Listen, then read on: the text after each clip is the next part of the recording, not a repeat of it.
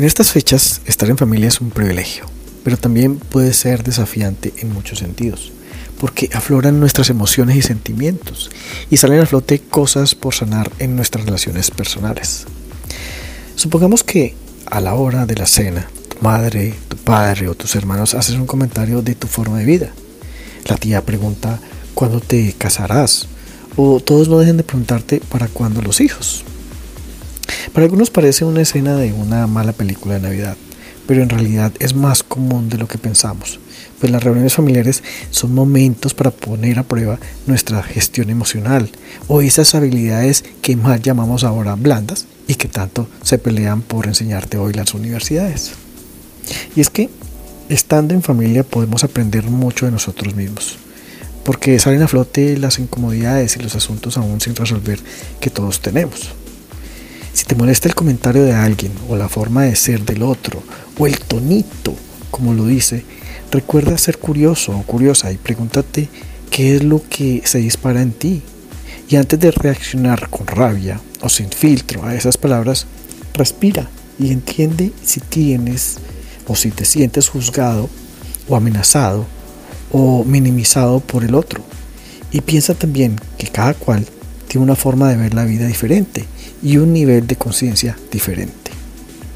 En mi caso, tuve muchas veces que morderme la lengua y aprender a respirar antes de, hablar con rabia. Pero lo que más me ayudó a dejar de reaccionar sin control y de hallarme el rato o el día fue entender la historia detrás del juzgamiento de los otros y de esa forma tratar de comprender que la vida de ellos también estaba cargada de señalamientos y creencias que les limitaban. Por ejemplo, tus padres vivieron a través de sus familias limitaciones y señalamientos que también les formó una forma de pensar y que desde esa forma de entender su vida trataron de inculcarte esas creencias limitantes o miedos para mitigar los riesgos que pudieras correr en tu propia vida. Entonces, cuando te sientas retado en esas fiestas en esas reuniones familiares, tómate simplemente el tiempo de reconocer la historia detrás de cada persona y la historia tuya también. Que esas cosas que te disparan esas emociones o sentimientos frustrantes y negativos. Cuando logramos nosotros ser conscientes de la raíz de esas cosas que nos afectan cuando nos relacionamos con otros, logramos también entender que al igual que nosotros, los demás simplemente reaccionan a esos estímulos externos o mentales que desde las vivencias personales creen que es una verdad que aplica para todos.